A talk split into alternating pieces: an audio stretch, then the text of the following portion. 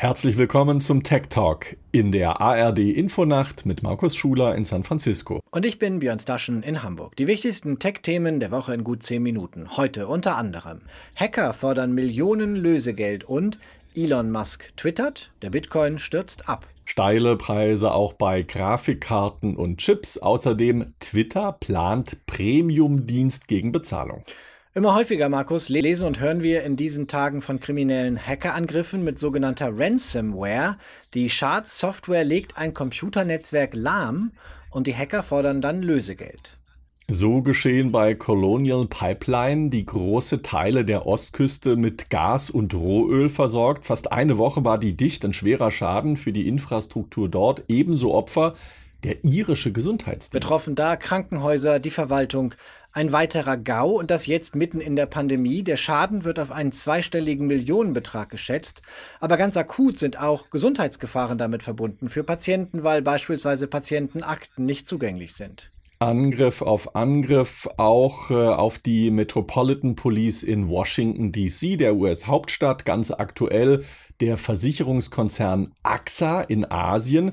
Die Angreifer agieren aus dem Verborgenen. Das Lösegeld wird per Kryptowährung gezahlt und es wird immer häufiger gezahlt. Über 400 Millionen Dollar insgesamt 2020 nach Berechnungen der Blockchain-Analysten von Chain Analysis. Tendenz steigend, ein Plus um mehr als 330 Prozent von 2019 auf 2020. Und viele Unternehmen zahlen eben, weil es kaum eine Handhabe gibt gegen die Erpresser. Die Regierung von US-Präsident Joe Biden hat immerhin eine Executive Order erlassen für mehr Sicherheit und mehr Austausch über Datensicherheit. Die betrifft aber vor allem Bundesbehörden und deren Auftragnehmer. Ein großes Feld, Björn, kein Ende in Sicht, auch nicht bei unserem nächsten Thema. Das stimmt, das war ein tiefer Absturz, den Kryptowährungen in den vergangenen Tagen hingelegt haben. 365 Milliarden Dollar an Wert verschwanden binnen weniger Stunden, Markus. Und warum? Weil Elon Musk getwittert hat. Und zwar schrieb Musk, dass Tesla keine Bitcoin mehr akzeptieren werde zur Bezahlung von Tesla-Autos. Die Begründung, Tesla sei besorgt darüber, wie viel fossile Brennstoffe genutzt würden, um Kryptowährungen zu schürfen und am Leben zu halten. Das ist, Markus, eher eine überraschende Begründung, finde ich, denn es dürfte Elon Musk auch schon früher bekannt gewesen sein, dass Kryptowährungen auf komplizierten Rechenoperationen und Blockchain-Technologie beruhen, die eben Energie verbrauchen. Der Datenanalyst Alex de Vries hat eine Website entwickelt und die misst, wie viel Energie allein die Währung Bitcoin verbraucht.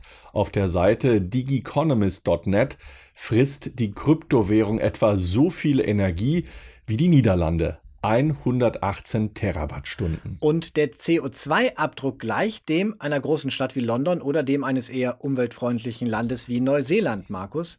Es gibt andere Projekte, die den Energieverbrauch der Kryptowährungen sogar noch höher einschätzen. Erst im Februar hatte Tesla in einer offiziellen Börsenmitteilung bekannt gegeben, dass das Unternehmen aus Kalifornien zum einen Bitcoin als Zahlungsmittel akzeptiere und zum anderen auch Bitcoin im Gegenwert von 1,5 Milliarden Dollar gekauft hatte.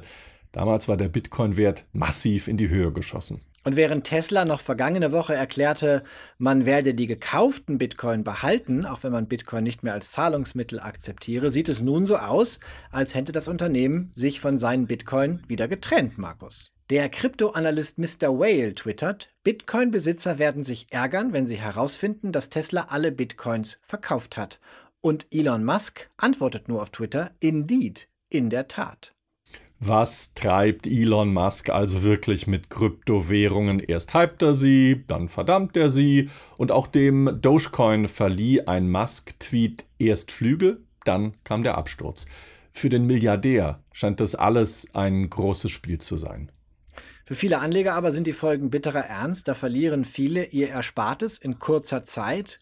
Und wir alle lernen wieder, Kryptowährungen, Markus, sind eine hochriskante spekulative Geldanlage, bei der schon ein Tweet ausreicht, um enorme Wellen zu schlagen. Wir bleiben beim Thema Angebot und Nachfrage. Und noch eines zu Elon Musk. Sorry, Björn. Aber hier kann man wieder einmal sehen, wie rücksichtslos Herr Musk eigentlich ist. Ja. Zum Thema Grafikkarten. Wer dieser Tage eine High-End-Grafikkarte kaufen möchte, der dürfte kein Glück haben. Weder die Karten von Nvidia mit 3090-Chip oder Karten von AMD mit den Radeon 6800 Chips sind derzeit zu kaufen. Schon seit Wochen ist dieser Markt leergefegt. Sobald eine neue Lieferung in den einschlägigen Online-Shops auftaucht, wird diese rasend schnell weggekauft. Und dann tauchen viele dieser Karten später wieder bei eBay auf, wo sie oft für das drei- bis vierfache verkauft werden. Ein Beispiel, diese Grafikkarte von Nvidia kostet regulär 1499 US-Dollar. Bei eBay liegt der Durchschnittspreis für dieselbe Karte zurzeit bei 4000 US-Dollar. Kein Wunder, Markus, dass auf YouTube mittlerweile Livestreaming-Kanäle entstanden sind, die den aktuellen Bestand in den einschlägigen US-Shops überwachen. Das Ganze sieht ein wenig aus wie der Börsenticker aus dem Wirtschaftsfernsehen. Die Preise für Computerprozessoren haben ebenfalls kräftig angezogen. Wer vor einem Jahr eine AMD-CPU mit 3950X-Chip gekauft hat, der hat dafür knapp 700 US-Dollar bezahlt, wie gesagt vor einem Jahr. Heute kostet der gleiche Prozessor über 800 Dollar. Also eigentlich eine ganz gute Wertanlage. Mittlerweile macht sich der Nachschubmangel auch bei neuen Fernsehern bemerkbar. Zum Teil haben hier die Preise für die neuesten Modelle um bis zu 30 Prozent angezogen. Unter dem Chipmangel hat aber nicht nur die Computerindustrie zu leiden, erzählt uns ARD Shanghai-Korrespondent Steffen Wurzel. Der weltweite Mangel an Computerchips, der hat zumindest teilweise seine Ursachen hier in China. Andererseits ist es natürlich auch so, dass die chinesische Industrie sehr leidet unter diesem Mangel an Computerchips. Zum einen die Elektronikbranche, die Unterhaltungselektronikbranche, dann natürlich auch die Autofirmen und vor allem die deutschen Autokonzerne, die hier ja in China in großem Stile Autos produzieren. Zu den Ursachen kann man sagen, als es mit Corona weltweit losging mit der Pandemie, war die Krise hier in China ja zum großen Teil schon wieder überstanden. Das heißt, die Konjunktur Konjunktur ist hier in China wieder angesprungen und der Bedarf nach Halbleitern, nach Computerchips hat enorm angezogen hier in China und die Hersteller haben entsprechend ja alles gekauft, was sie bekommen konnten weltweit. Das hat zu einer Art Verschiebung ähm, äh, des äh, Angebotes oder der, der Lieferketten äh, geführt. Und ein zweiter Grund ist, als es losging mit den US-Sanktionen gegen chinesische Technologiekonzernen vor ein paar Jahren noch unter Donald Trump, war es so, dass die chinesische Staats- und Parteiführung gemerkt hat, okay, wir müssen jetzt gucken, dass wir auch eben alles an Computerchips aufkaufen können, was verfügbar ist. Und deswegen haben chinesische Hersteller den weltweiten Markt auch damals schon kräftig abgegrast, kann man sagen. Die chinesische Staatsführung hat eine Menge Geld angekündigt, eine Menge Investitionen angekündigt, um eine eigene Produktion, eine möglichst autarke Produktion an Computerchips äh, aufzubauen. Aber das ist einerseits extrem teuer und andererseits extrem kompliziert. Und wann, Markus, sind Computerchips wieder zu normalen Preisen zu bekommen, wie sie vor der Pandemie herrschten? Experten meinen, in diesem Jahr dürfte das nichts mehr werden. Themenwechsel.